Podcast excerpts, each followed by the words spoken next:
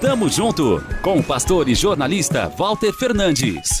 Reflexão e parceria na caminhada cristã. Tamo junto, tamo junto, tamo junto, tamo junto, tamo junto. Caminhar até oito horas todos os dias em busca de água. Esta é a dura realidade de tantos moradores do semiárido brasileiro. Devido à escassez nestes lugares, o deslocamento é vital.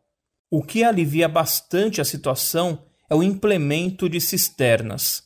Elas nada mais são do que reservatórios. Funcionam desse jeito: a água das chuvas é captada por meio da calha do telhado, depois conduzida por uma tubulação para o interior do equipamento, onde é tratada e armazenada. O dispositivo pode guardar 16 mil litros, quantidade suficiente para o consumo de uma família de cinco pessoas por até oito meses.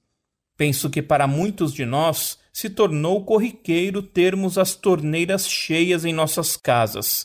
É triste também o fato de trocarmos a água, este líquido tão precioso, por outros menos saudáveis, como refrigerantes.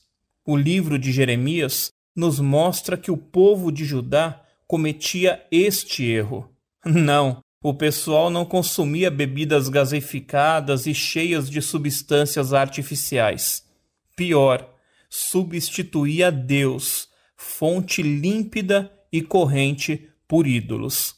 Essa gente recorria a cisternas quebradas que deixavam vazar o líquido. Procedia assim não por necessidade, mas por cobiça.